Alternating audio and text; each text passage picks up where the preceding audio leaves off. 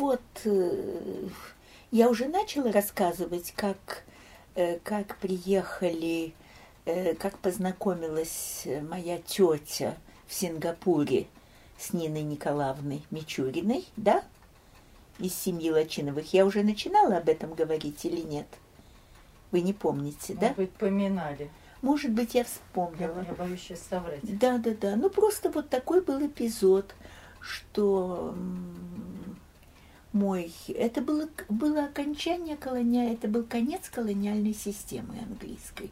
Все распадалось, и последние дни э, английского пребывания, пребывания англис, э, а- англичан в Сингапуре. Буквально последний год, что ли, или полтора пребывания в Сингапуре. И мой дядя, адмирал, был назначен, был назначен в то время адмирал-губернатор Сингапура. Это был невероятный пост. Эм, Он получил в свое распоряжение целый парк громадный и дворец. Количество прислуги было неизмеримое. И эм, моя тетя говорила, что э, ни окон, ни дверей не было в этом дворце, были только циновки, потому что была такая жара. И э, на ветках в парке сидели лемуры с большими глазами. И у тети было все время такое впечатление, что все время за ней следят то лемуры, то прислуга. И был, э, был малаец, глава над прислугой, э, э, который, значит, приходил и брал у тетушки каждое утро распоряжение, сколько будет гостей, что приготовить, кого встретить и так далее, и так далее. Но он, да, и моя тетушка очень быстро стала учить малайский язык, который довольно легко учится, на- ей нечего было абсолютно делать. И она решила выучить малайский язык с ним. И м, вдруг он пришел так на, насупившись, перед ней поклонился чуть ли не земным поклоном и говорит, «Хозяйка, ты очень м, большая хозяйка, я очень перед тобой преклоняюсь, но можно тебе сказать, чтобы ты больше не закрывала сама своей рукой дверцу автомобиля?» Тетя Рима удивилась и говорит, а почему нельзя закрыть дверцу автомобиля? Но она машинально вышла из машины и закрыла дверцу. Ты понимаешь, в нашей деревне у меня есть троюродный брат, и у него 18 детей. И вот я одного взял, чтобы он не погиб с голоду. И его единственной работой здесь является закрывать за тобой дверцу автомобиля. Если ты будешь сама закрывать, он потеряет лицо. И мне придется его вернуть в деревню, и там он умрет от голода. В общем, тетя себя чувствовала ужасно, она чувствовала настолько скованной, она не знала, как быть. Ну, в конце концов, к ней приехала моя двоюродная сестра, ее дочка, и они решили поехать посмотреть по главной улице, там бесконечные антикварные магазины, красивейшие китайские вазы и так далее, и так далее. Зашли в какой-то антикварный магазин, и э, тетя Рима говорит дочери, Сашенька, э, have a look, please. Но она так по-русски произнесла слово Сашенька, что вдруг э, хозяйка магазина подошла к ней и тихо спросила, скажите, пожалуйста, а вы не русская? И тетя Рима тут же сказала, да, я русская.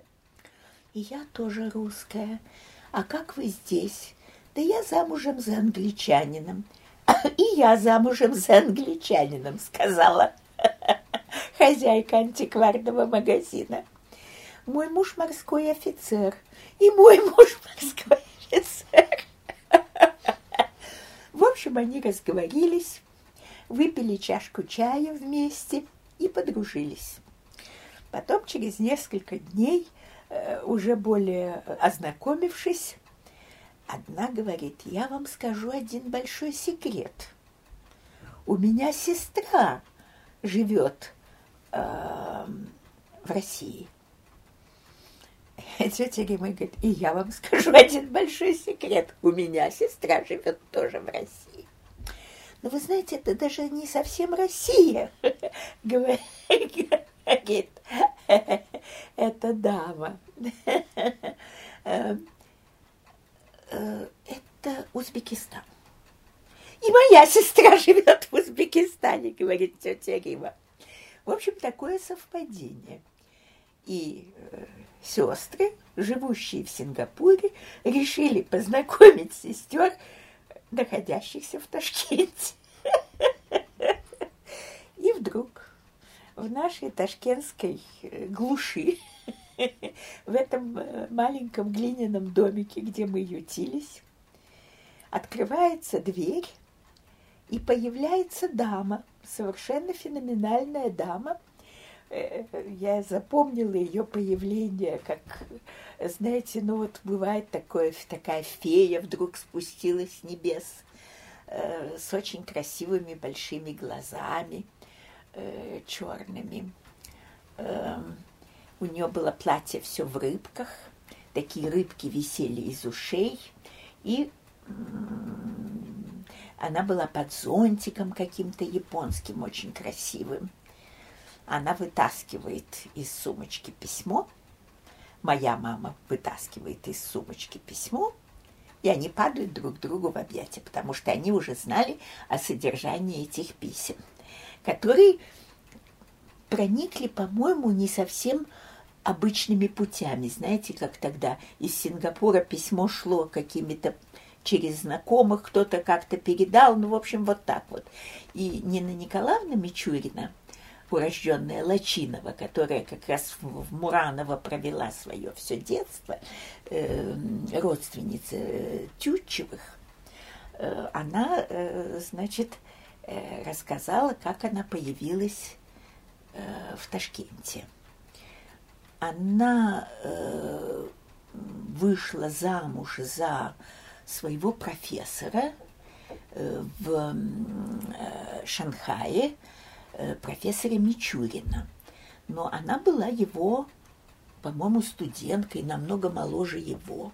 И это в русской колонии шанхайской вызвало страшный шокинг. Как это так? Студентка вышла замуж за своего преподавателя, и настолько их подвергли какой-то э, какому-то астракизму, что они вынуждены были уехать в Японию перед войной. И э, ее муж занимался, он был, по-моему, по профессии юрист, и он преподавал э, в университете в Шанхае по-моему, юриспруденцию, ученый человек.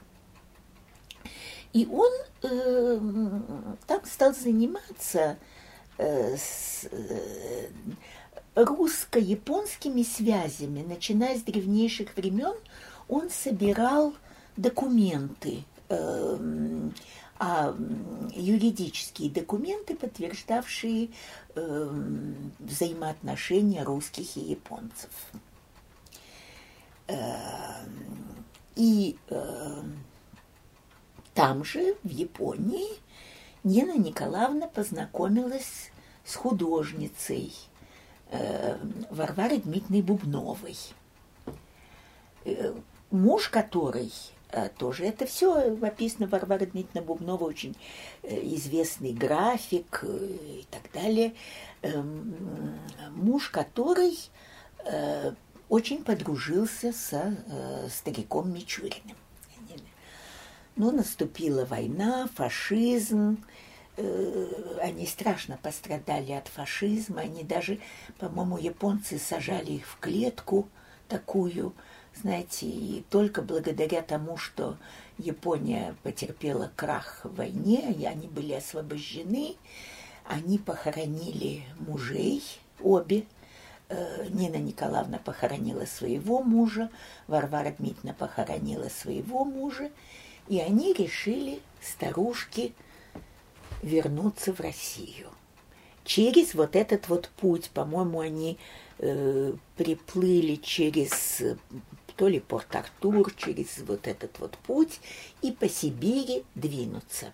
Но э, у Нины Николаевны оказалась тоже падчерица ее от первого брака мужа. Падчерица была примерно ее же возраста.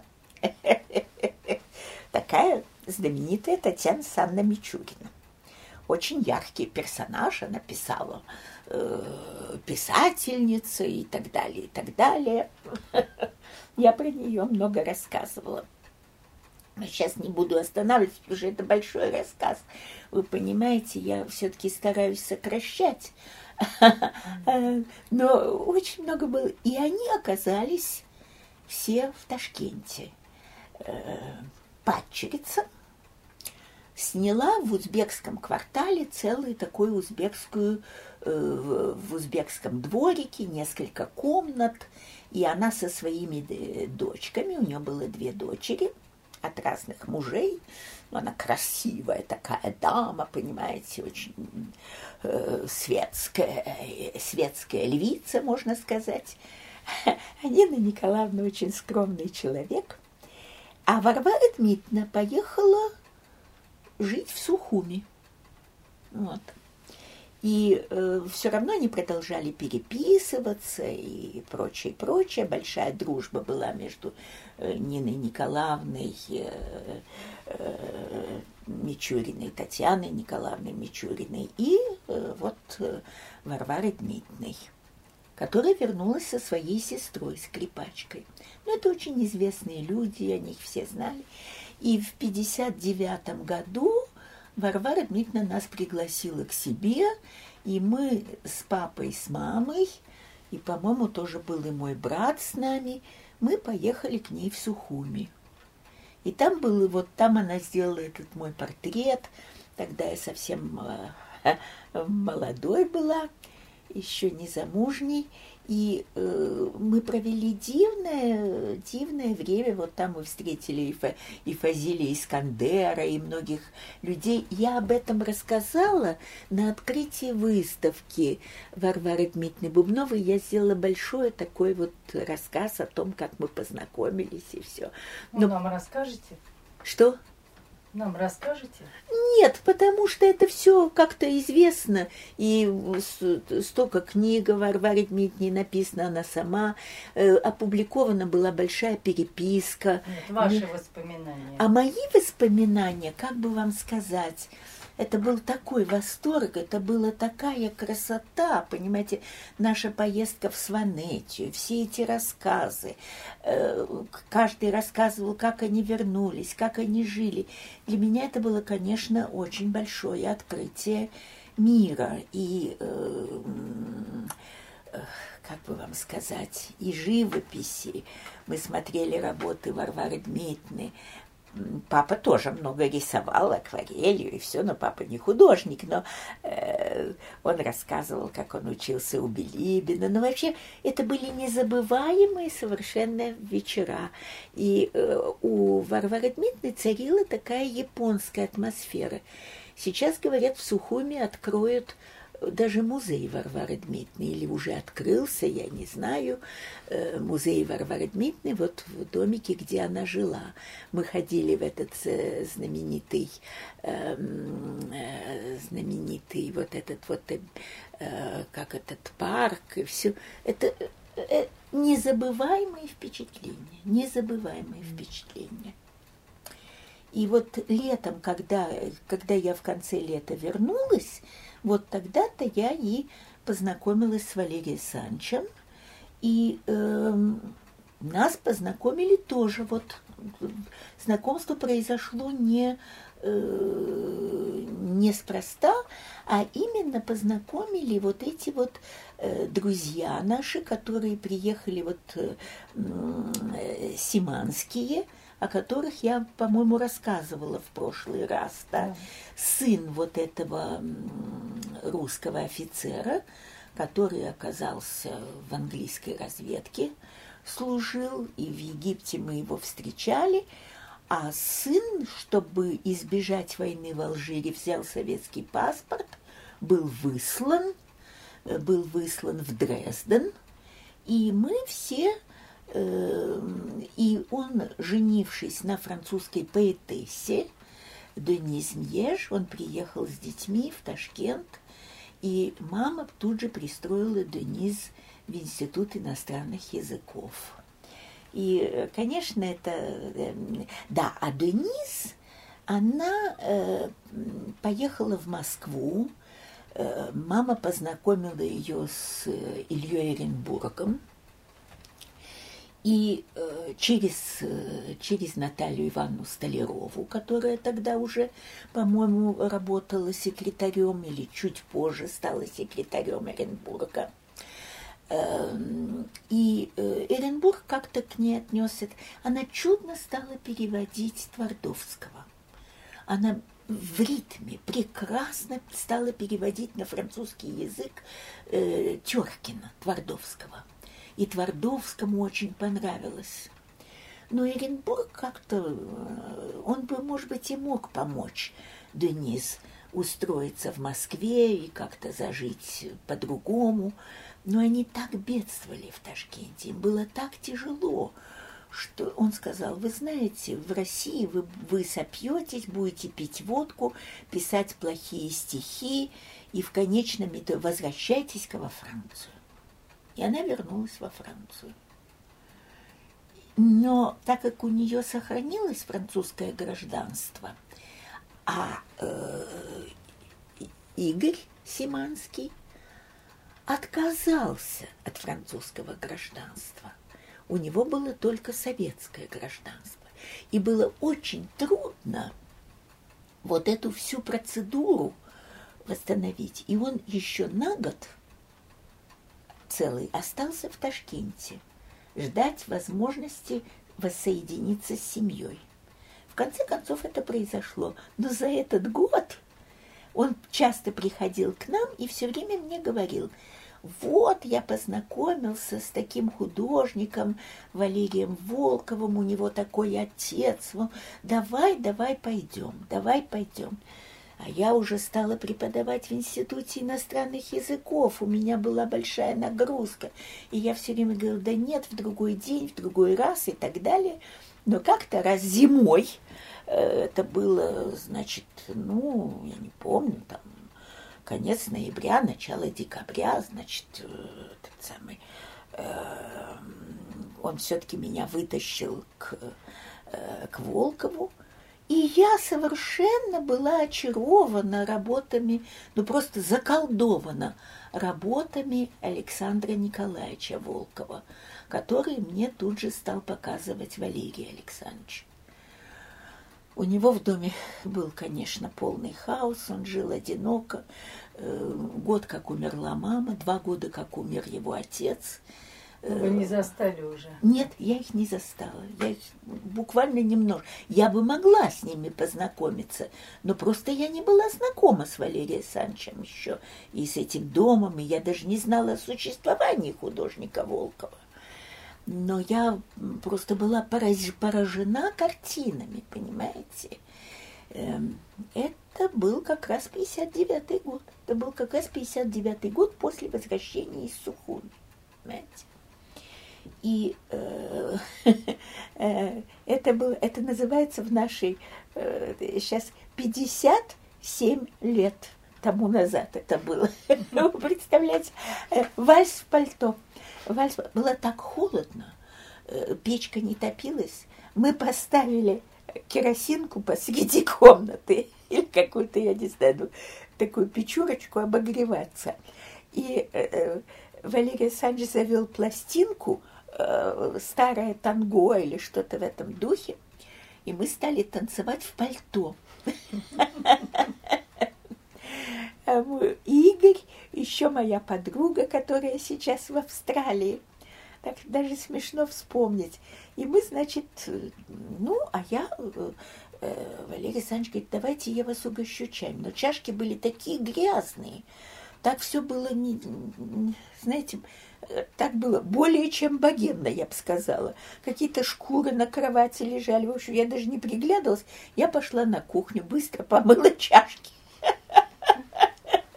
Открыли какую-то баночку шпротов, все ели вилочкой из этой баночки шпрот. В общем, ужас какой-то. И так стало жалко этого человека. Чувствуется талантливый человек. Любит искусство, прекрасно танцует. Все хорошо. И вот, э, значит, э, Игорь пошел провожать мою подругу, Юлю. А э, Валерий Александрович вызвался провожать меня. А я жила очень далеко на, в этом шелковичном тупике, и все. Ну, по дороге мы рассказывали друг другу нашей жизни. Он рассказывал, про как он любит отца, про смерть отца, про те унижения, через которые пришлось пройти его отцу, потому что его все время забивали, как он хочет как-то помочь, чтобы узнали о таком талантливом человеке. И все. И вдруг, когда мы уже почти доходили до нашего дома, он вдруг мне сказал, выходите за меня замуж. Я совершенно остолбенела. Но это было начало нашего романа. А потом, значит, я его каждый день встречала перед университетом, где я тогда преподавала. Э, он стоял и спрашивал, ну так что, вы решили выйти за меня замуж? Молодец. А мы говорили на «вы». Ну, в общем, через некоторое время я решилась. Я даже не знаю, я не собиралась замуж абсолютно. Но так получилось, что я э, была какая-то вечеринка и так далее, и так далее. Я осталась ночевать, утром вернулась домой, сказала, мама, я выхожу замуж. Папа с мамой попадали в обморок. Ну, в общем, мы поженились довольно скоропалительно. Но я маме решила собрать. Я сказала, ну, я знаю, э, я знаю Волкова уже целый год. Мама так на меня посмотрела хитро и говорит, ну, знаешь, кому-кому ты можешь рассказывать, что хочешь, но я-то знаю, что год тому назад Волковым даже и не пахло. Но до этого, до акта замужества, я даже не хотела идти в ЗАГС, абсолютно. Э, до акта замужества э, Валерий Александрович решил прийти, я говорю, с. Была Нина, э, Нина Николаевна, Татьяна Санна Мичурина, много русских дам собралось, значит, ну, эмигрантских, эмигрантских дам и так далее, и так далее. И все делали вид, что смотрят как этот самый фильм про Афанасия Никитина на узбекском языке. На самом деле все смотрели на Валерия Санча. Мама пригласила его в свой маленький закуточек, который у нее назывался ее кабинетом. Она там готовила уроки э, для студентов, материалы и все. И э, Валерий Александрович пришел как-то совершенно... Э, у него носки были все порваны, только... Мама так посмотрела на носки и сказала, ну, я очень рада, что вы не мещанин. Больше всего мама боялась мещанства почему-то. И знаете, вот такого какого-то, как бы теперь сказали, выпендрежа, да? Ну, действительно, Валерий Александрович был весь на ладони, настолько увлечен своими идеями, творчеством, работами отца. Он стал обо всем рассказывать. Потом нас, э, мы пришли узнать в ЗАГС, э, как это делается. И нас тут же расписали. Хлоп-хлоп в паспорта поставили эти штампы.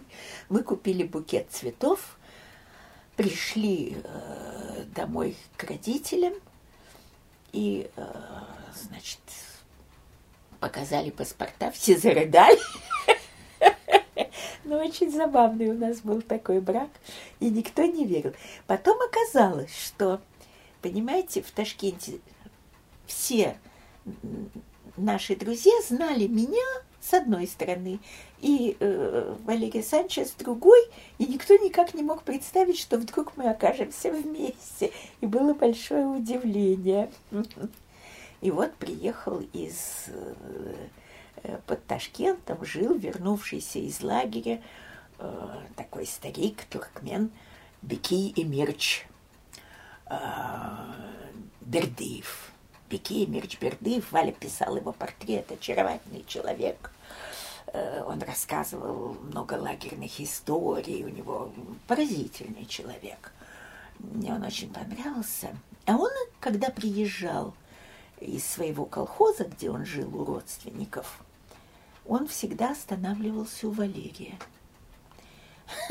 А когда я переехала э, туда к ним, на эта улица недалеко от центральной улицы, называлась улица Советская, недалеко от зоопарка. Когда я переехала туда, там было только две койки, две койки, остальное я все собиралась там убрать и делать, и все.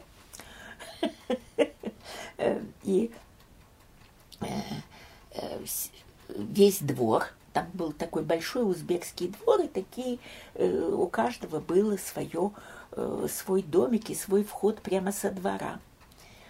И люди говорили, вы видели жену Волкова?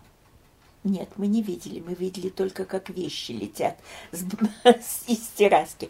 Я вызвала, вызвала такого узбека с подводой, с арбой, и, и кидала старые вещи. И он мне даже заплатил немножко денежек за старое тряпье. Вот. Мы видели только, как вещи летят. Потом мы сделали ремонт, вот. А Беки Мирч, когда вошел, э, он остолбенел, потому что прошлый раз он приезжал, и он остановился э, у Валерия Санча, все. А тут Валерия Санч с грустью говорит, а я женился, у меня места нет. И он сказал, старый туркмен ничему не удивляется, но вид у него был совершенно остолбеневший. И вообще все старые друзья, которые приходили, они просто падали с терраски от удивления. Но этот период быстро прошел. Мы поехали в Москву э, к его родственникам. И э, вскоре у нас родился сын. Вот так что видите, как все произошло. А потом родители уехали. Уже к этому времени папу перевели в Академию наук в Москву, и надо было продавать тот дом на Шелковичной. И нам пришлось с Валерием Санчем продавать дом на Шелковичной, понимаете? Но еще до этого прошел вот этот вот, э, э, как бы вам сказать, прошел очень, очень интересный период, э, когда э, мы вместе, оказывается, параллельно работали на, э, как это называется, вот этот вот конференция писателей стран Азии и Африки, и не знали друг друга. Мы только потом узнали, что э, я тогда работала вот с, с итальянцами, с Вельсо Мучи, с Назымом Хикметом, с э, Симоновым. Кстати, эпизод с Симоновым забавный, потому что когда, значит, Татьяна Санна Мичурина узнала, что я работаю с Симоновым, она сказала мне – Светочка, ты должна обязательно меня познакомить с Симоновым. Я говорю, пожалуйста. Мы будем в гостинице Ташкент, я там сижу, работаю с э, переводчицей, и э, я спросила его, могу ли я, значит, познакомить. Э, я должна ему показать свой роман. Я, значит, договорилась, Татьяна, Татьяна Санна Мичурина решила, что она приведет, а ее роман назывался «Дом скорби». И это был роман, написанный про эм, ну, если хотите, э, сумасшедший дом, тогда еще не было истории с психушками. Знаете, как сажали в психушку там разных диссидентов, но она решила написать такой роман, как, как люди попадали э, вот в такие дома, не будучи полностью в безумии, да?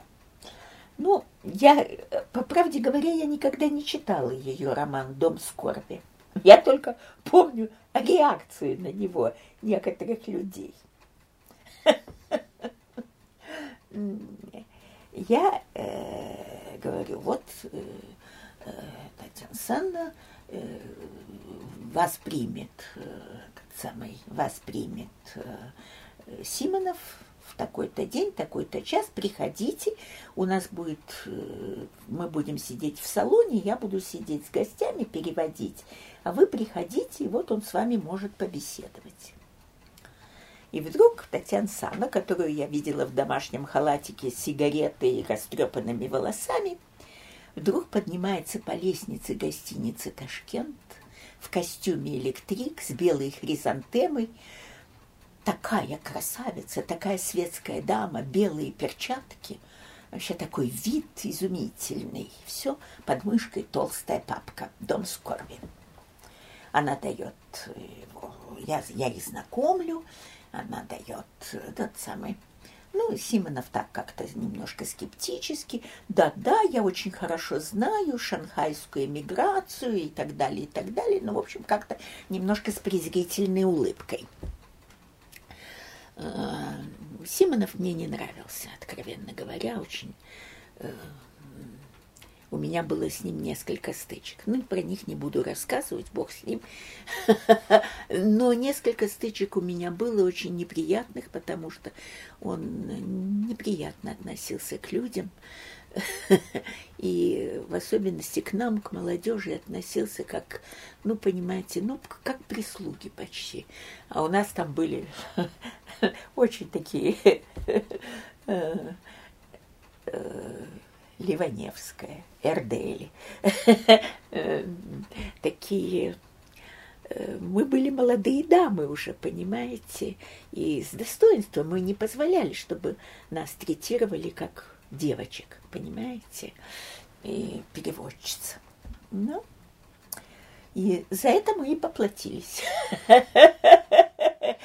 карьерой и прочим. Но мы всегда держались очень так. Вспоминать это очень забавно. И эм, через некоторое время я прихожу к Татьяне Санне, и э, она опять сидит с сигаретой, печатает на машинке.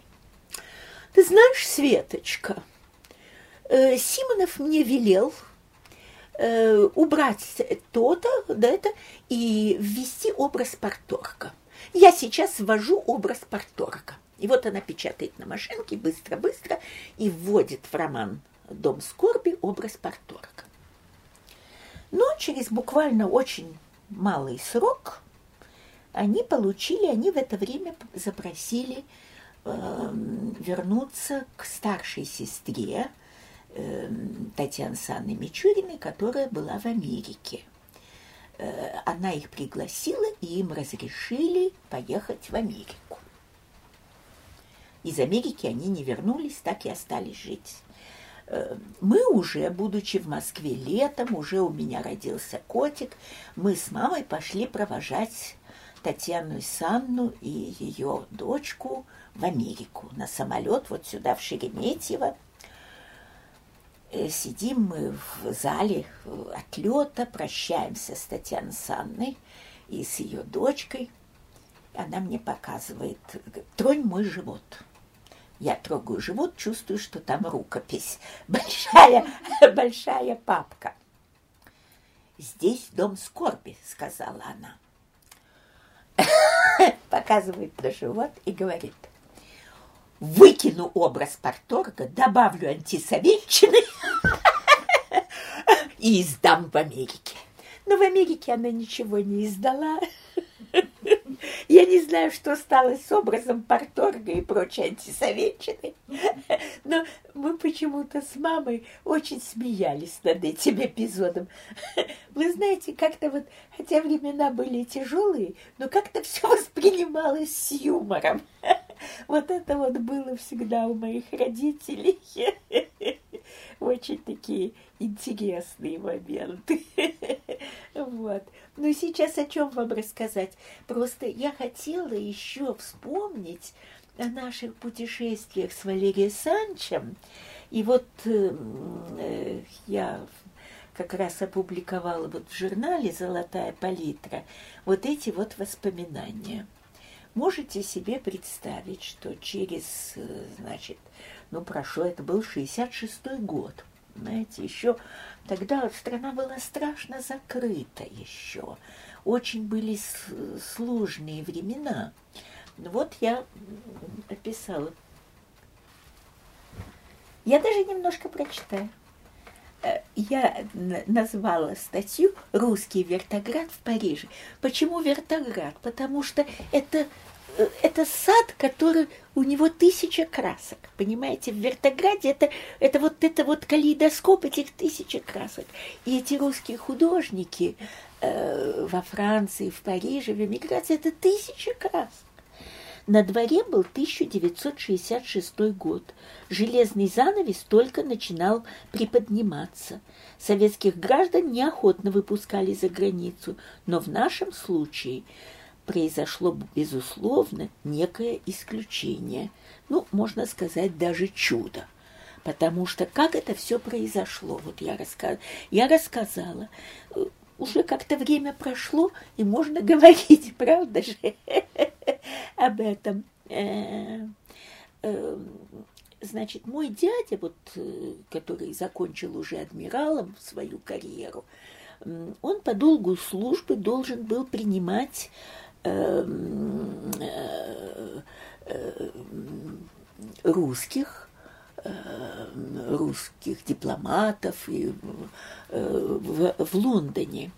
Вот. И э, тетя нас неоднократно приглашала во Францию, меня с мужем и сыном, посетить имение дедушки и бабушки, где я до приезда в СССР провела детство, но нам не давали разрешения. Однажды мой дядя по долгу службы устроил прием в честь посла СССР Виноградова и с гордостью представил ему свою супругу, сказав, что она русская. Ну, и тут началось. Виноградов никак не ожидал, что тетя Рима русская, и сразу, значит, она его очаровала, и это был я не знаю, рассказывать об этом эпизоде или не рассказывать, но это был неприятный момент во взаимоотношениях дипломатических между Англией и Россией, потому что произошел некий скандал дипломатический до этого. Ну, если вы хотите, вы этот эпизод снимете. Был скандал дела Профума. Профума был во главе, стоял во главе английского адмиралтейства – и ему подсунули, как бы сказать, в любовнице или там, я не знаю, но был какой-то очень неприличный эпизод с русской девицей и с каким-то какие-то шпионские дела, в результате которых Англия выгнала из, э, со своей территории э, э, энное количество русских дипломатов и так далее, и так далее. А тут надо было после этого эпизода как-то налаживать связи и прочее, прочее. И вот посол Виноградов, видимо, как-то пытался наладить эти порванные на некоторое время связи. Я уже забыла, как бы сказать, детали этих эпизодов, но я помню, что все тогда считали, что, конечно, нас никто ни в какую Англию не пустит, и все это совершенно невозможно. Но тетушка, э, очаровав э, Виноградова, рассказав о своей судьбе, о судьбе своей сестры, там и так далее, и так далее, о нас э, заинтересовала его, он сказал, чем я могу вам помочь? И тетушка тут же сказала, Рима Васильевна, вы можете помочь мне пригласить мою племянницу с сыном э, к нам.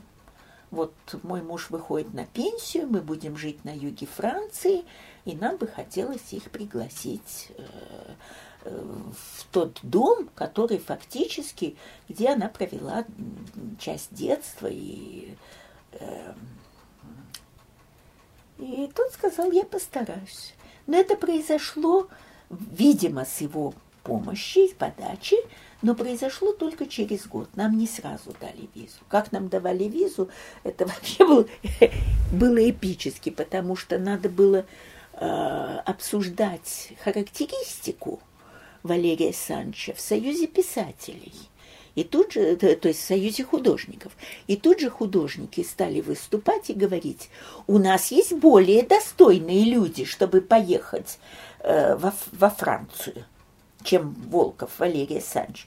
Вообще Волков пользовался репутацией очень, он такой боец, он, знаете, воевал за, э, за отца, за признание отца. Тут было очень много всяких эпизодов сложных, и, конечно, его недолюбливали из-за этого.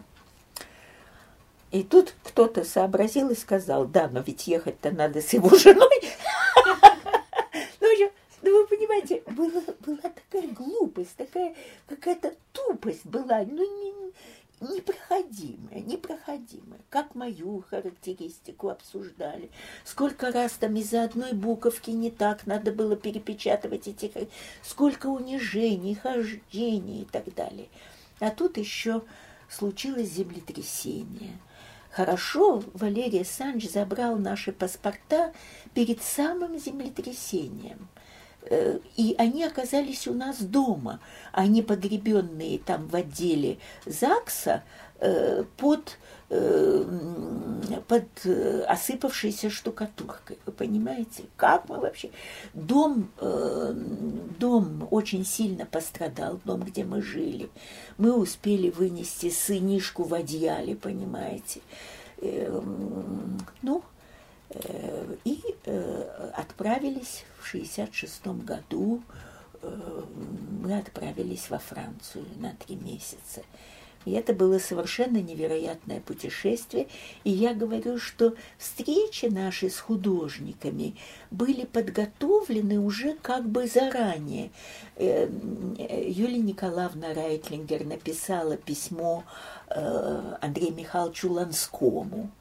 Он нас принял прекрасно в Париже, но некоторые боялись нас принять из художников. Ну и, э, э, понимаете, первый, тут 66-й год, никто не видел еще советских, понимаете? И мы были и для и для русской публики, и для англичан, и для французов мы были большой экзотикой. И все нас немножко изучали, как бы сказать. Но э, э, мы прежде всего встретились с Екатериной Санной Пиле, урожденной Градзинской – которая была маминой подругой, которая жила с мамой в одной, в одной маленькой мансарде в латинском квартале. Они были студентками. И она очень тепло нас принимала, водила по Парижу, все показывала. И Андрей Михайлович Ланской нас так тепло принял, и он э, столько интересных бесед у него было с Валерием Санчем. Я все это я все это описала вот э, в этом. Можно прочитать немножко из... Э, ну, лучше бы рассказать, если можно. Ну, я, я лучше словами Валерия Санча, да? Андрей Михайлович жил на авеню Мозар, 78. Первыми его словами были «Как хорошо, что мы встретились в день рождения Пушкина». Одну из своих литографий, подаренную нам, он так и подписал «Мы встретились в день рождения Пушкина». Громадная мастерская, везде краски на полу. Валерий Санч впоследствии получил в подарок даже его палитру. Они дружили десять лет и переписывались в течение десяти лет. Вы можете себе представить? Вплоть до его смерти. Эм, э, э, многие говорили, человек с такими глазами э, не может более ограничить свое творчество обычной видимой формой. Он видит больше, чем доступно физическому зрению. У него действительно были какие-то очень выразительные глаза. Но его, как бы вам сказать, его русская эмиграции не воспринимал, не воспринимал. Он был добрейший, милейший человек, очень талантливый, понимаете? Но вот он написал, например, он э, э, всегда помогал старушкам там в церкви в Клямаре под, под Парижем. Я не знаю, вы бывали в церкви в, в Клямаре? Это, это, да. да, да, да, да, да, в церкви. Э, и он написал, например, такого желтого Иисуса Христа для плащаницы. Так эту плащаницу никогда не показывали, потому что настолько все возмущались, что это, это и не Христос, и не плащаница, и не годится, и всякое такое. И многие, между прочим, возмущались иконами Юлии Николаевны который вот ее стиль, знаете, вот как иконы Гончарова, это были, как бы вам сказать, она, э, она фресковый художник, большой, понимаете, и как-то это не вязалось вот с таким вот э, э, мелочным богомаством, да, то, что делают богомазы, да, вот э, русской иконы такой более канонической, если хотите. А это было искусство, понимаете? Вот. Хотя он был очень верующий человек. Вот я даже описала этот эпизод, как он э, всем на преображение, всем старушкам, он их возил, на, давал, э, за ними посылал такси и давал каждой корзину с засахаренными фруктами потом. Понимаете? А ему нравились эти засахаренные фрукты, он всегда угощал своей мастерской этими засахаренными фруктами, э, э, потому что они как, э, знаете, как керамика смотрится разноцветными. Вот видите, вертоград, как вертоград, понимаете, как сад. И Юлия Николаевна это очень понимала, и они, конечно, были, были близки. И был один человек, тоже очень интересный, который знал моего деда хорошо э, в полку, и Андрей Михайлович, которые помнили моего деда Николая Осиповича Заводовского. Это был отец Александр Туринцев, э, который э, служил в церкви на Рюпетель. И мы тогда познакомились с, со старшей сестрой Майданович – которая тогда при церкви э, пребывала и тоже писала иконы и так далее. Их было четыре сестры Майдановича, и со всеми с ними я была знакома и дружна. И вот э, с, последней, которая жива сейчас, я, я дружу по сей день. Понимаете, как-то это все оказалось мне очень очень близкий круг, вот такой вот я попала. И все посещения художников шли вот по такой цепочке, нас как бы передавали из рук в руки, понимаете? Э, вот. Э, и Андрей Михайлович нам просто подарил большую коллекцию своих литографий впоследствии. И мы подарили ее Пушкинский музей была выставка в музее частных коллекций, знаете, напротив Пушкинского музея. Это было... Нет, мы не в Пушкинский музей подарили, простите, мы в Третьяковку сделали дарственную. В Третьяковскую галерею сделали. Вот. А с Андреем Михайловичем всякий раз, когда приезжали в Париж, встречались, и, и очень происходили вот интересные такие эпизоды. Он нас как бы передавал другим, он нам, перед, нам передал одному, э, одному французскому монаху, который нас пристроил на Авиньонский фестиваль. Он нам оставил свою келью. И мы таким образом смогли несколько дней провести. Э, это Клуатр де Карм. Это, знаете, как это сказать, там, где карм, кармелиты, кармелиты были. И там вот происходили большие спектакли такие вот в Авиньонском фестивале. А он нас встретил, дал ключи своей э, кельи, а сам уехал на несколько дней к своей матушке. А мы, я помню, ну что было привозить из Советского Союза тогда? Мы смогли привезти баночку черной икры. Э, каким-то образом привезли. Он был так доволен. Вот я маме повезу черную икру. И это было очень симпатично. И мы бродили, таким образом мы смогли побродить по Авиньонскому фестивалю и увидеть этот красочный спектакль. Знаете, ну, может быть, рассказать два-три слова про Авиньонский фестиваль, но, в общем-то, все знают. Авиньонский фестиваль делится на две группы. Как бы официальные спектакли, они называются «ин», а неофициальные спектакли «офф». И э, в основном на баржах разыгрываются спектакли, которые эм, э, баржи стоят э, на Роне, и там идут такие всякие фривольные э, спектакли. В основном шли в то время издевательства над беднягой Шарлем де всячески хотели.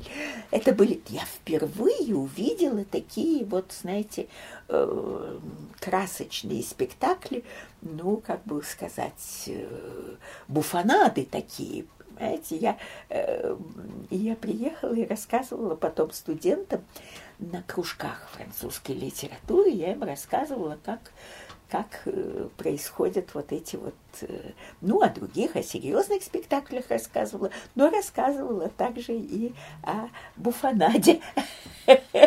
Им было страшно интересно. И мне все студенты говорили, мадам, всегда по-французски вели эти, э, они мне всегда говорили, мадам, ваше заседание кружка французской литературы – это как окно, открытое в мир. И это действительно было так. Я старалась им открыть окно в мир. Потому что настолько было... Не то, что было... Информацию можно было всегда получить. Но как-то люди были немножко зашорены. И тем более студенты, они мало еще как-то получали. И сложные были моменты, понимаете? Ну, остаюсь с художниками, потому что, в общем-то, художники остались... Это, мы приехали на юг Франции, значит, к тете и дяде. Я описываю, как изменился вот за 10 лет, что я не была на юге Франции, как изменилось все. Понимаете, из деревни, которым был была деревня Мотуру, деревня Мужен, дерев... вот эта вот дорога, которая вела из Кан в Грас, это все были деревенские места, глушь, Прованс, такой вот э, дикий, пахнущий травами. Это все превратилось в маленькие такие виллы, очень красивые. И, э, а тетушка, она провернула невероятную операцию, потому что дедушка ведь тогда купил, э, дедушка Василий Митрофанович, он купил э, фактически за понюшку табаку, как называется, склон горы напротив Мужена. Напротив Мужена. Он купил склон горы, и э, там были такие терраски, на которых рос, рос э, виноградники росли, фруктовые деревья. Наверху был коровник. Э, дедушка внизу он дал возможность э, Пал Палчу Десятому развести кур, курятник. Там жили украинцы чуть-чуть подальше через дорожку. Очень было много забавных эпизодов. Как-то мы всегда, как это, хранили в памяти вот эти вот,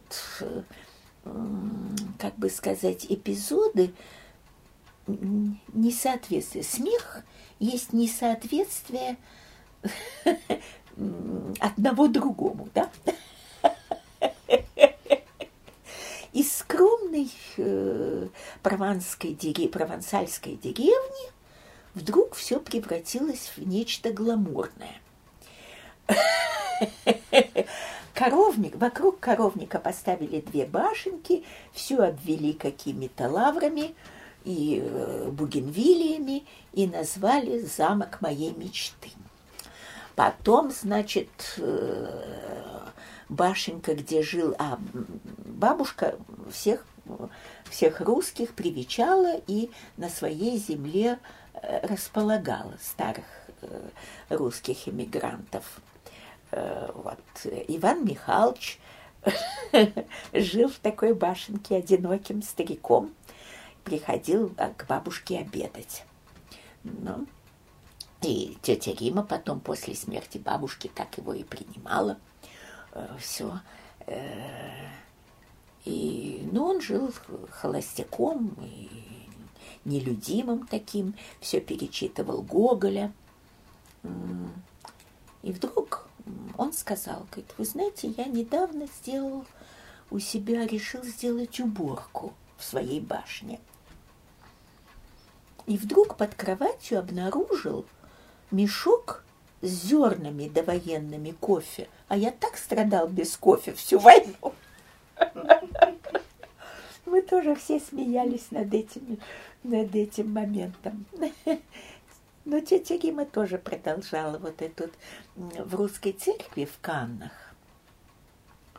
а, куда мы ездили всегда и, и, э, и во время войны русская церковь всегда и, и э, бабушка отправляла туда Э, то есть тетя Рима и бабушка сначала, потом тетя Рима отправляли туда фрукты и овощи со своего огорода, чтобы подкармливать скаутов.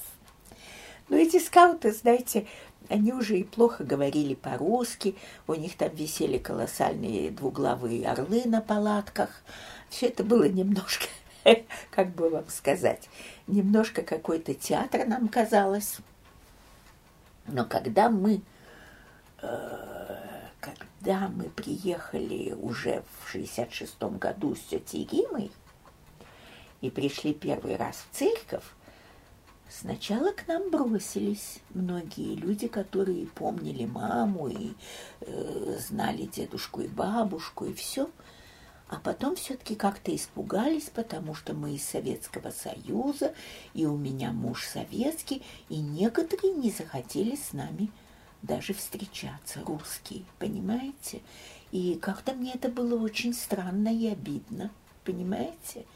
Я даже не ожидала такой реакции, понимаете? А чего они опасались? Не боялись, что вы коммунисты? Они, да, да, да, да, да, да, именно этого. Хотя я как, как была, так и осталась, и ничего, так сказать, особенно не менялось. Но все-таки э, вот э, какой-то был вот такой вот э, момент боязни.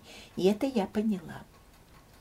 Но совершенно случайно я вот описываю, как мы познакомились с Надей. Мы стали ездить на юге э, по Лазурному берегу смотреть. И, конечно, поехали в Фондасион Март, вот этот вот э, музей Марта, который только-только кончалось строительство и мы были потрясены этой новой архитектурой. Это был вообще период, конец 60-х, начало 70-х, это был период расцвета французской культуры, понимаете? Сейчас, видимо, такого нет. И э, я видела фотографию э, Надежды Леже, Надежды Петровны Леже, она приезжала уже в Россию многократно, а, и как-то вот случилось так, что она услышала, что мы с Валерией Санчем говорим по-русски. Э, по-русски подошла к нам спросила, вы русские? Я говорю, да, а вы Надежда Петровна Леже? И мы тут же познакомились с ней.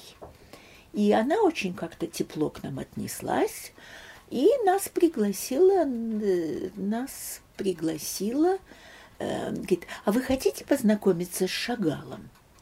Мы говорим, да, но, может быть, это будет неловко. Нет, нет, нет, если вы не нагло с нашей стороны. Если не будете наглыми, ничего не увидите. Она нас пригласила к себе в биот.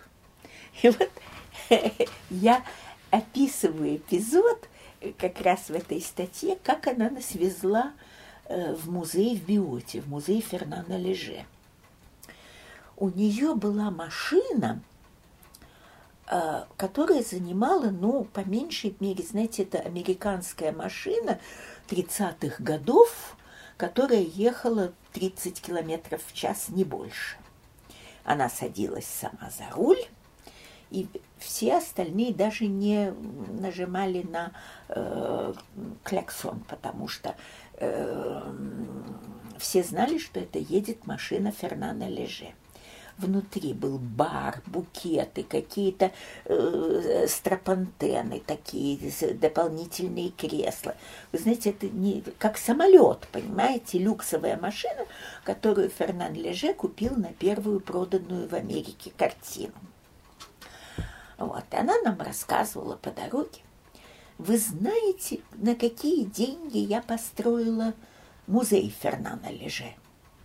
Я нау... Меня Ленин научил бороться с капиталистами.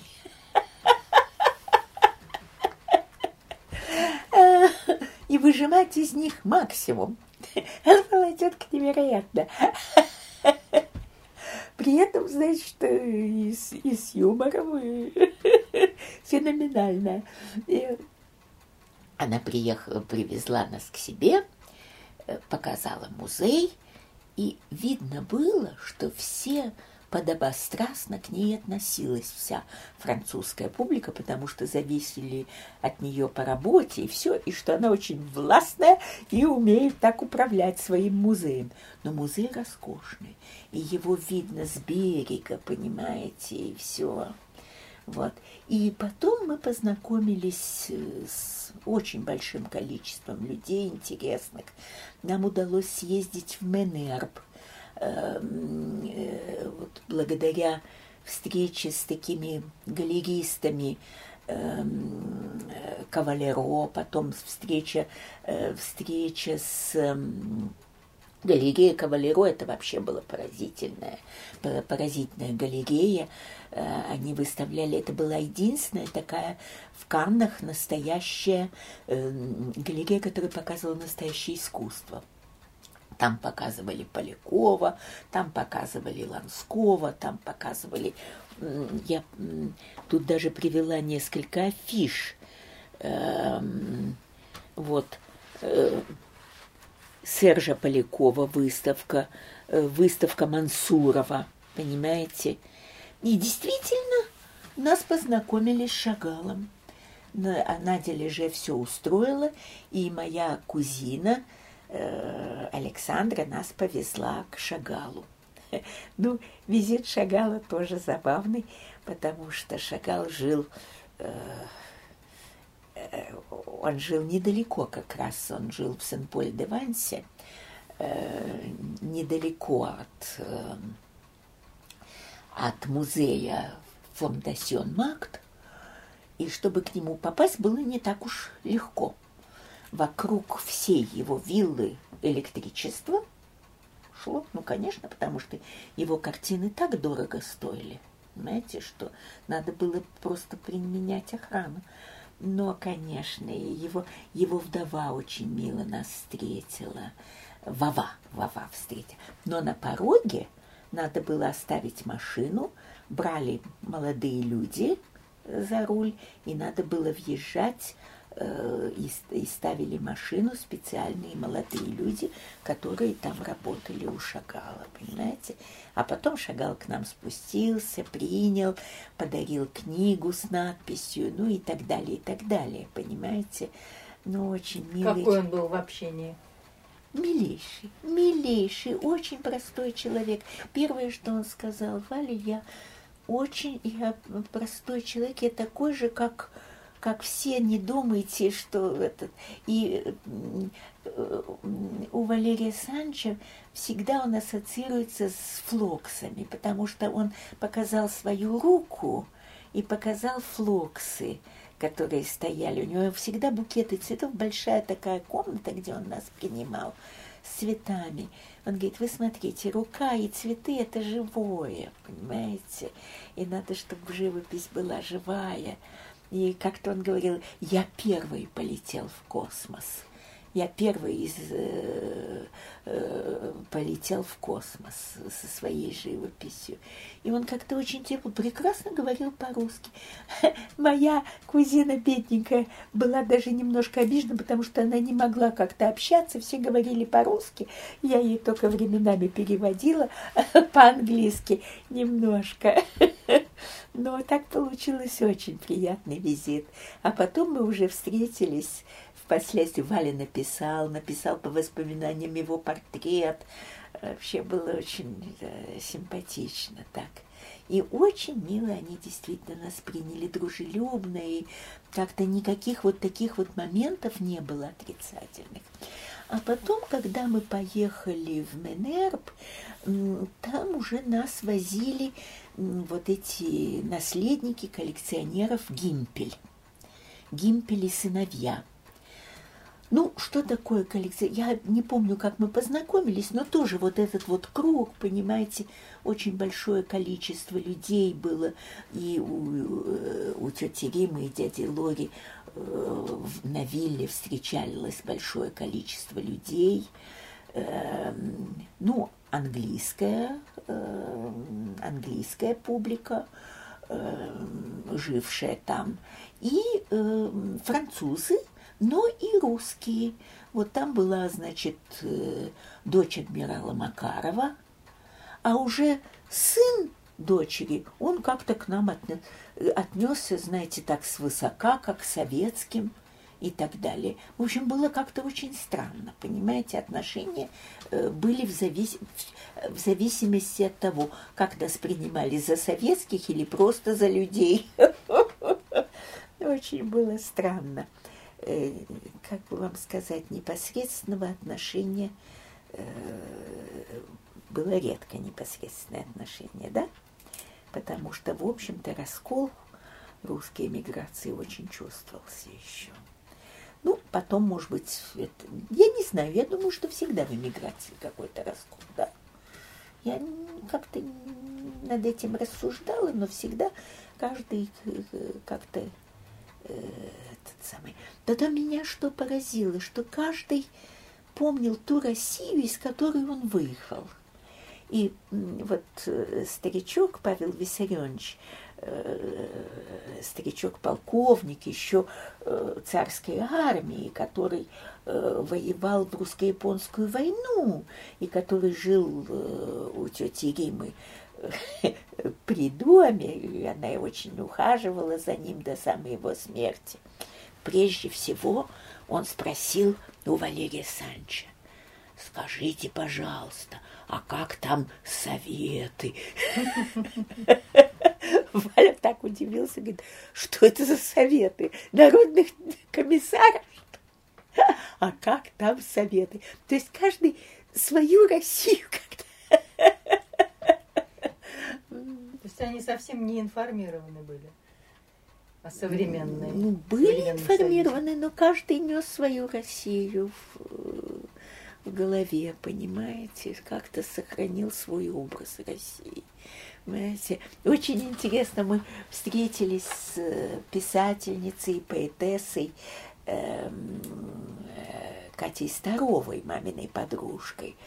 Вот, это прелестный человек – и она, конечно, была более информирована. Все зависело, как бы сказать, от уровня начитанности, от уровня заинтересованности.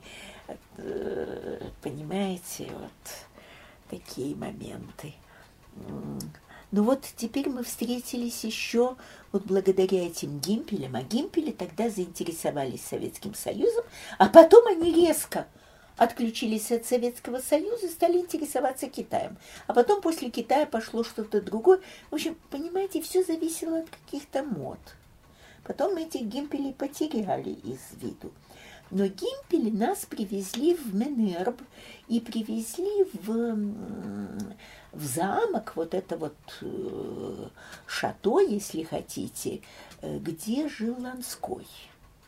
И они э, хорошо знали вдову Ланского, его дочь, и как-то э, очень сочувствовали их судьбе, понимаете, потому что чувствовалось, хотя и прошло несколько, довольно много лет после э, гибели Ланского, его самоубийства, понимаете, э, чувствовалась вот эта тяжелая атмосфера вот этого. Они жили еще очень э, подавленные тем, что он ушел из жизни, понимаете. Но, видимо, у него была большая депрессия. А потом, вот это уже было несколько лет спустя, нас э, Катюша Екатерина Исанна пригласила к себе в тот дом, где они жили в высоких Альпах. Э, это, нет, не в высоких Альпах, я ошиблась. Они жили в этом самом... Они жили недалеко от, ну, недалеко от Монпелье, на берегу озера Салагу. Они купили там домик, и в этой э, деревне Актон там оказался врач-психиатр, известный Фаншет. И вот этот врач-психиатр, он лечил, он лечил Ланского. И вот между ним и Валерием Санчем возник спор. Я, конечно, как всегда была переводчиком. Фаншет был очень интересный человек. Фаншет написал большую книгу о психодраме. Эм, он был учеником э, психиатра и психолога Морено, который и ввел слово психодрама в, в оборот э, э, медицинский и в лечебную практику. И он говорил, он лечил Даррелла, Александрийский квартет, вот, который... Лоуренс. Да, да, да, который написал Александрийский квартет. Мы много вспоминали о Египте с ним. Милейший человек. Он был с острова Маврикия. У него был такой э, цвет лица немножко шоколадный.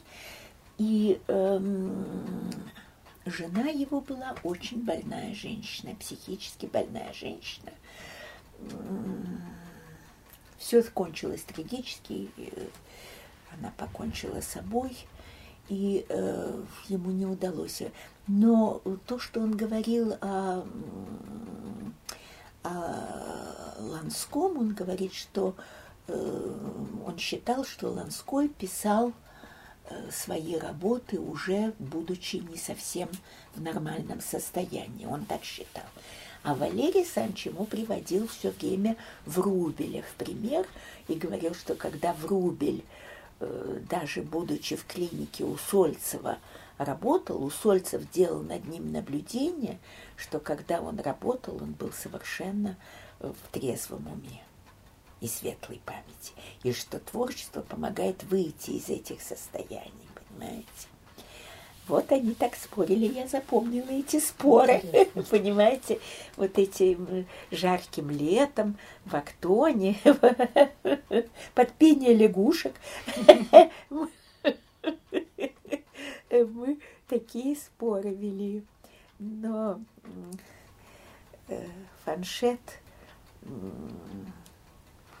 можно рассказать такой эпизод? Я даже не знаю. Может быть, его вырезать придется потом. Вы знаете, у нас был, был страшный эпизод. Я уже стала работать. К тому времени я работала в Москве, преподавала. Э, у меня был этот кружок французской литературы, студенты меня очень любили. И, конечно, я очень тоже любила талантливых своих студентов. Я с головой окунулась в свою профессию, должна сознаться. Очень любила свою профессию. Не только живопись Валерия Санча и Сан Николаевича, и, э, знаете, но я очень любила вот э, работать вот со студентами и все. И вдруг у меня из жизни как-то в такой довольно быстрый срок ушло из жизни добровольно трое моих, как я говорю, детей, если хотите. И одна история – это история Танечки Роговой.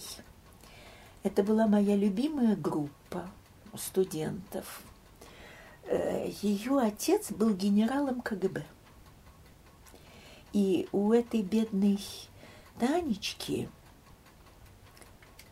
фактически не было своей жизни, понимаете, все время, если появлялись молодые люди на горизонте, они по мановению волшебной палочки отца куда-то исчезали. Э, за ней все время шла какая-то слежка. И для нее единственным, единственной возможностью как-то выйти из этого, из этой слежки постоянной за ее поведением, за ее мыслями, за ее э, внутренней жизнью была французская литература и поэзия. У меня до сих пор сохранились ее стихи, ее письма, цветочки, которые она собирала – знаете, я написала стихи по-французски поразительно, поразительно. Талантливый человечек. И в, каком, в какой-то момент она добровольно ушла из жизни. Но она, как бы вам сказать, это был... Э, а я просила всегда, ну, каким-то там юбилеем или что-то, я просила ее на литературном кружке, ну, какие-то даты, там было сделать доклад о Рэмбо. Она готовила доклад о Рэмбо. Вдруг она мне... Ну, я знала, что у нее очень тяжелая жизнь, что она как-то убегает из дома, пытается освободиться от этой опеки страшной, которая над ней нависла. Ну вот знаете, как в пьесе ЮНЕСКО «Носороги». Все становились носорогами – а она не хотела стать носорогом. Вот как-то вот э, иначе не скажешь. Иначе не скажешь. Она не хотела быть носорогом. Просто внутреннее такое было большое сопротивление, и оно кончилось трагически. Э, она мне звонит таким голосом и говорит, «Мадам, я не смогу прийти сделать доклад, я его написала» но я не могу. У нее был такой страшный голос, я говорю, о, птитофа, моя э, дружочек, пожалуйста, приходите ко мне, расскажите мне, что с вами, может быть, вы хотите у меня остаться на ночь побыть.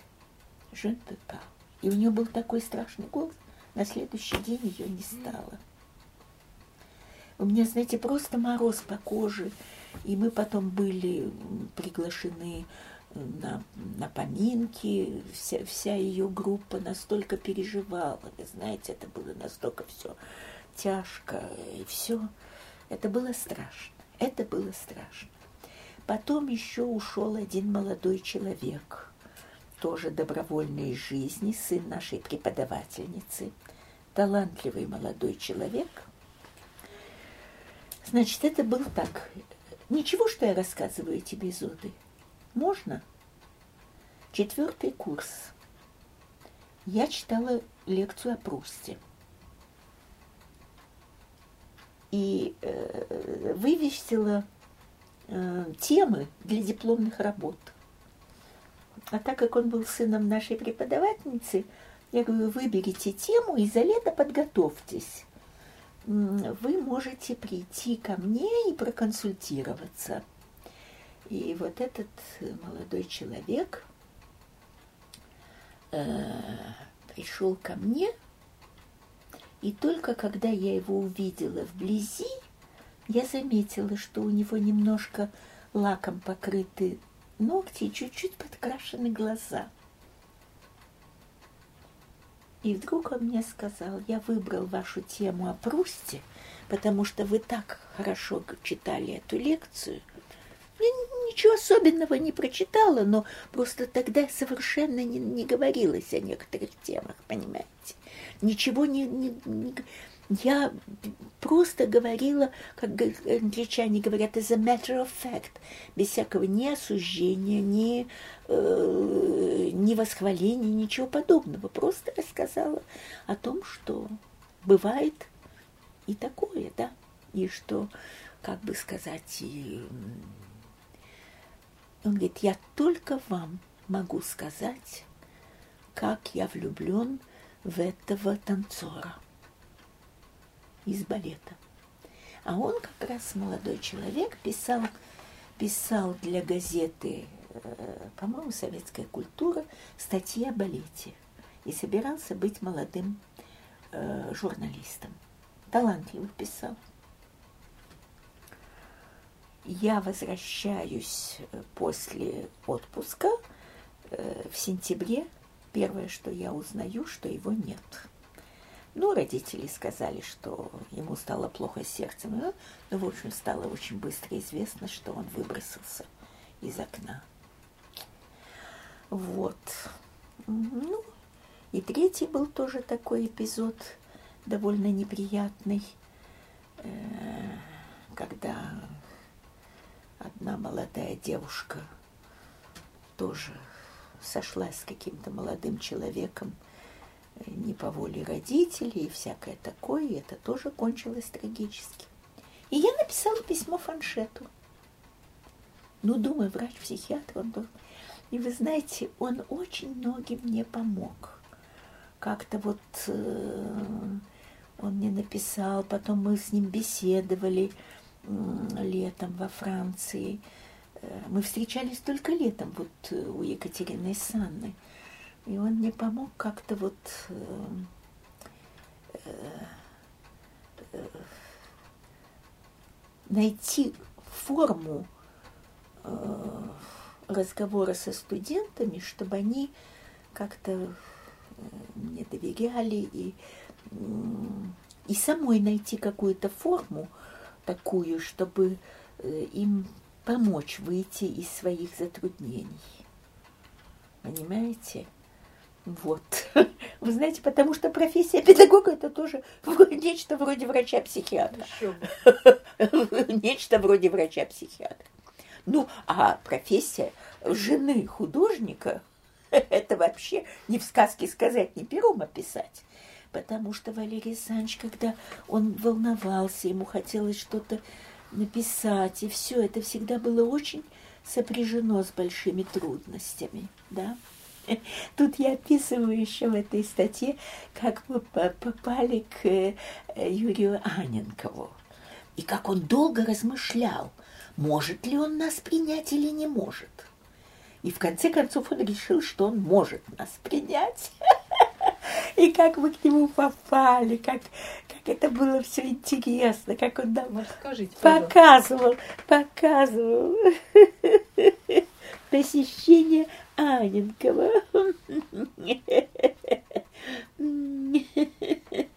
Вот.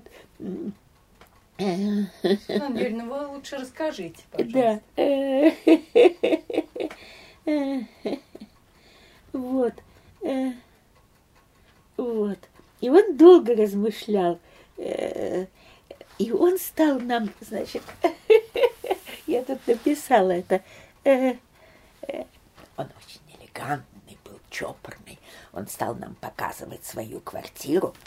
А, вот. Э, он недавно издал портреты, вот эти вот э, книгу своих портретов э, русских писателей, и, это, и нам подарил вот с автографом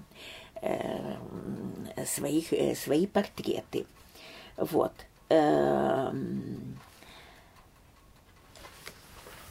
И у него лежала вся эта самая кипа книг, читателя не было русского. Э, это, и он потихоньку, значит, свои книжки раздавал или продавал, там старался как-то. Но он все-таки хотел перед нами показать, что он, э, как бы сказать, э, э, за границей не пропал и не протух. Вот у меня здесь э, столовая. А я, значит, вспоминаю кошкин дом. Вся мебель в ней дубовая. А он показывает, вот ванная. Думаю, что в России тоже нет ни ванн, ничего. А я говорю, а страна обетованная, это ванная. Ну и так далее. Немножко э, он был такой чопорный. Но потом он как-то растаял и говорит, сейчас я вам покажу альбом, из-за которого я бежал из Советского Союза, буквально бежал.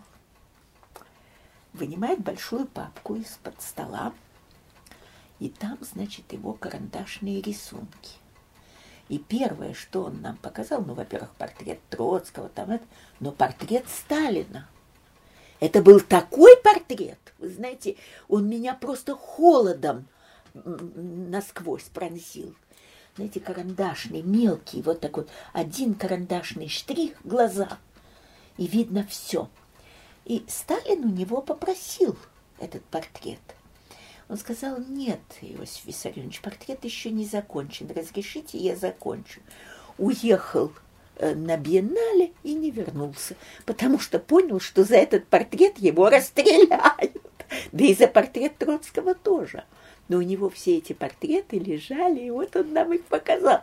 Это было совершенно феноменально совершенно. И потом книгу подарил, вот этот двухтомник, который только потом уже переиздали. Я не знаю, вышел ли он сейчас в России или нет, его портреты. Двухтомник. Я даже не трудно сказать. Но, в общем, этот двухтомник известен, понимаете, он тогда появился в 66 году, потом несколько позже второй том появился, и описание к портретам, э, и про Горького. Это. Там, может быть, какие-то моменты, ну, с точки зрения, там, знаете, э, как это, правдивости, несовершенно, он вогнал в образ какие-то моменты. Но все-таки портреты его гениальные, потому что острый художник такой, знаете, этот самый э, графический и все. Но больше мы не смогли. Он нас приглашал еще, но как-то не, не получилось, и больше мы не смогли с ним встретиться. А еще очень интересно, как мы встретились с Аней Старицкой – да, тут я и про Бориса Тослицкого. А вот с Аней Старицкой потрясающее знакомство. Это я немножко расскажу. Э,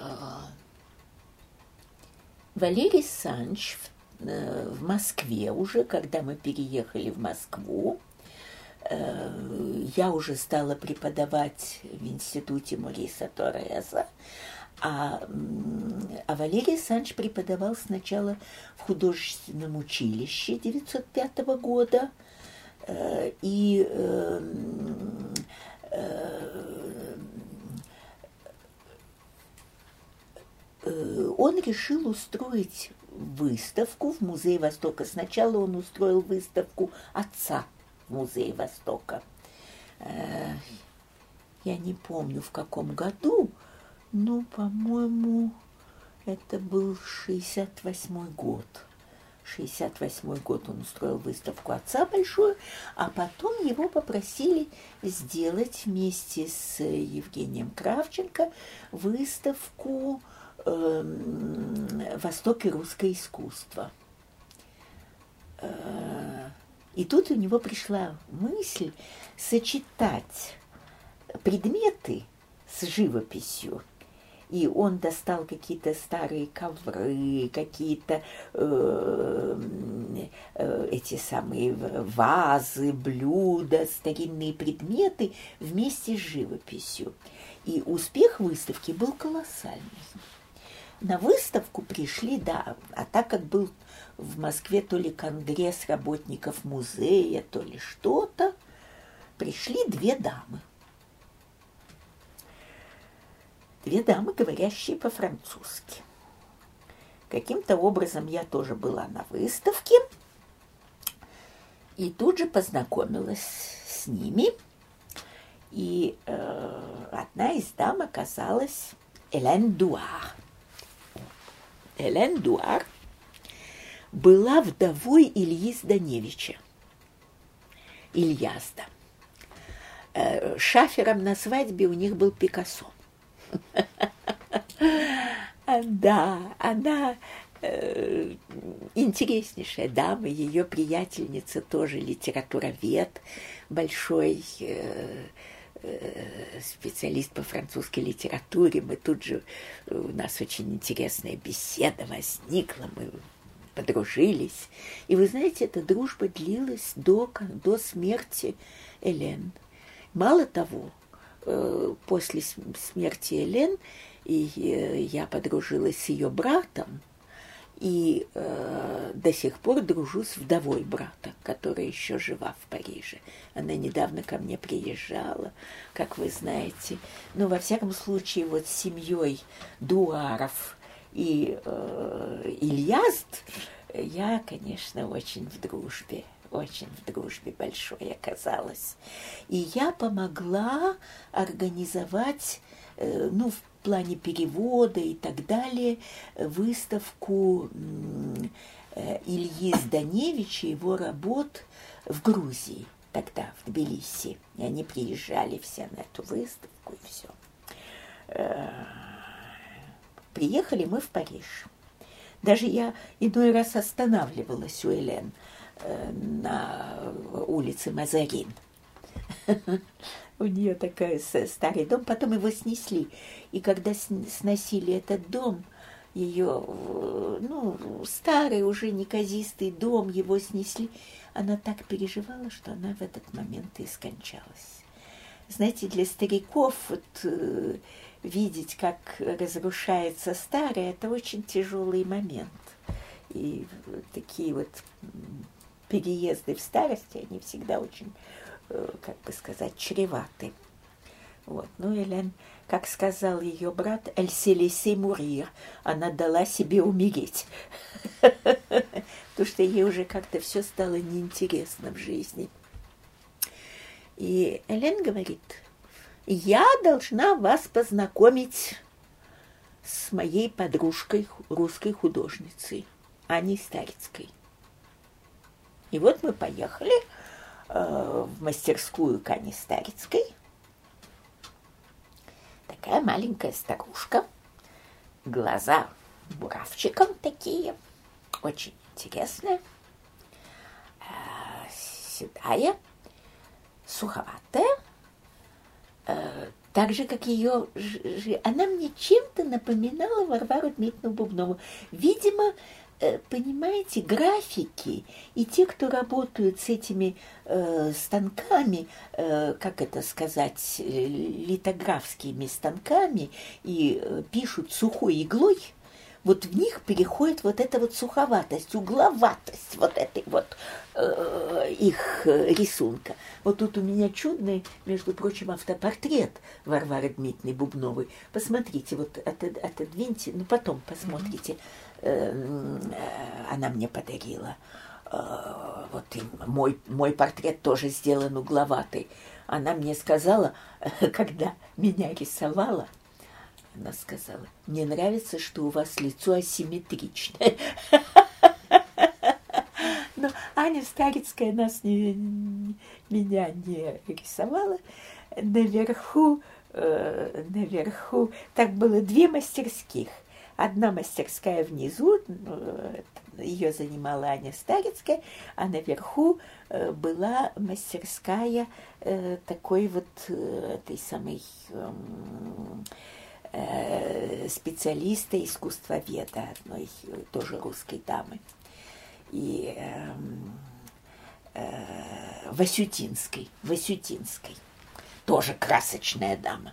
Она потом приезжала в Москву, была у Валенного брата, смотрела работы Волкова и очень оценила их. Маркаде Васютинская. Она потом вышла замуж за такого месье Маркаде, француза, который все идеи у нее у нее брал. Она была, ну, я не знаю, ну, лет на 20-30, его старше, трудно сказать, но было, было много тоже забавных эпизодов, потому что все его принимали за ее сына, а не за мужа. Ну, чего не сделаешь, чтобы э, только не получить мастерскую в центре Парижа, да? старую мастерскую. Аня Старицкая была невероятной судьбы человек. Но я не буду рассказывать ее судьбу, хотя она связана с детективными историями, как вы знаете. Она вышла замуж за американца, который работал в роте Капелле во время войны. Он был, он был в сопротивлении, знаете, это оркестр Руж, Красный оркестр. И он был э, специалистом по азбуке Морзе. И передавал из ее квартиры, передавал всякие секретные сведения. Но их запеленговали, чудом как-то их э, удалось им спастись, и как-то не, не этот. Они поженились во время войны, но потом они то ли развелись, то ли не развелись. Я уж не помню как. Ну, в общем, Аня Старицкая, Аня Старицкая уехала и жила в мастерской в Париже, а муж ее как-то растворился в нетях. Но Маркаде его нашел и сказал, что он наследник мастерской Ани Старицкой, и таким образом получил этот. Ну, как бы то ни было, в течение разговора мы смотрели работы, Э, у Ани Старицкой потом был интересный цикл работ на заговоры, старорусские заговоры. Она, она и живописью работала, и еще сверху делала какие-то записи. Вот эти старые заговоры, или, например, стихи Багрицкого вдруг какие-то напишет, введет в текст так за, э, очень забавно было. Причем эти, эти буквы русские даже трудно было прочитать. Они, она их как-то выцарапывала на этом. У нее очень сложная была техника. Э, мастерская завалена была работами, завалена. А выставку она сделала э, в Ленинграде выставку, по-моему, в 2007 уже, чуть ли не посмертно. Вот. И вдруг она мне говорит, а вы знаете, у меня есть брат в Москве. Он недавно освободился из лагеря, из Норильска. И э, сидели они вместе с Жоновым. И вообще с красочной публикой сидели в этом Норильске. И рассказывали друг другу э, про все былое. вы бы не взялись ему что-нибудь передать? Я говорю, пожалуйста, мы едем на поезде назад. Поезд тогда был самым дешевым способом. Причем, э, значит, э, отец Александр не давал передавать деньги. Я на пузе везла какие-то деньги э, для русской церкви везла. Потому что многие русские, которым он передавал деньги, не довозили эти деньги до приходов, которым он хотел помочь. А у меня на пузе они как-то сохранились, и я смогла, чего я только не перевозила, как старая контрабандистка. Дали мне какое-то лекарство. Ну, какую-то коробочку – и так далее. Я звоню по телефону, который был написан на коробочке. Приходит э, господин, галстук бабочкой, очень красивый, э, адвокат, очень элегантный, э, такая лысина блестящая. И вдруг я вижу на коробочке написано «Антипростатин». Я даю ему коробочку, он краснеет, вся лысина его краснеет. Он пришел с розой ко мне. Это не для меня, сказал он. Я ставил коробочку. Я так и не знала, кому передать.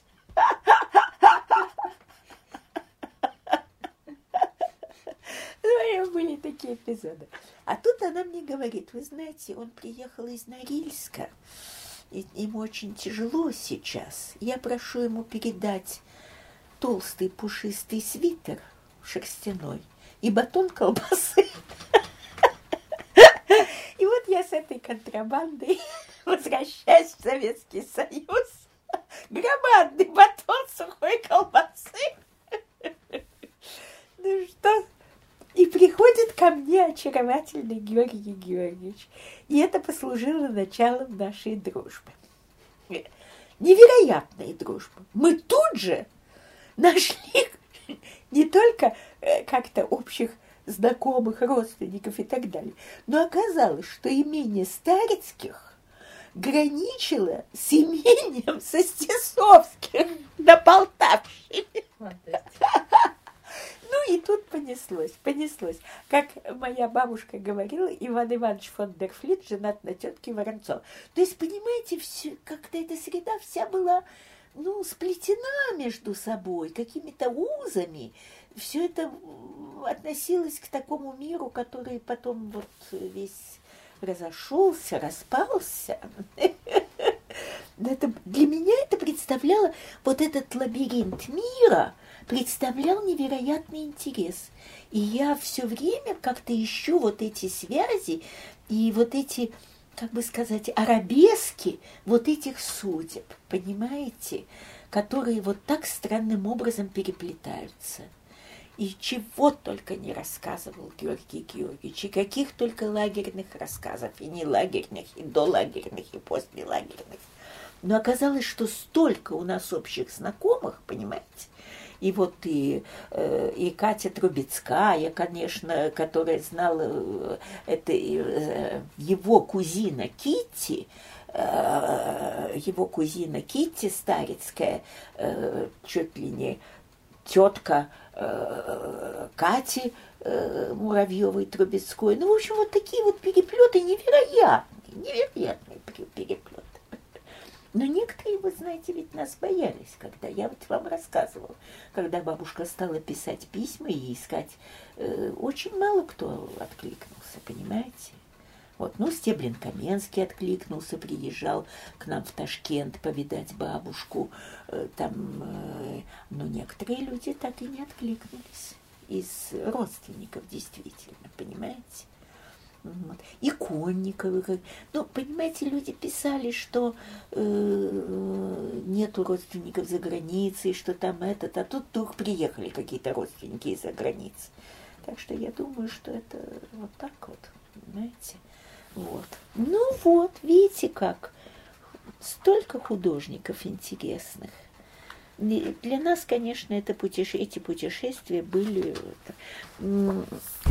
были Э, большой и очень интересный, э, большим и интересным окном в мир, понимаете?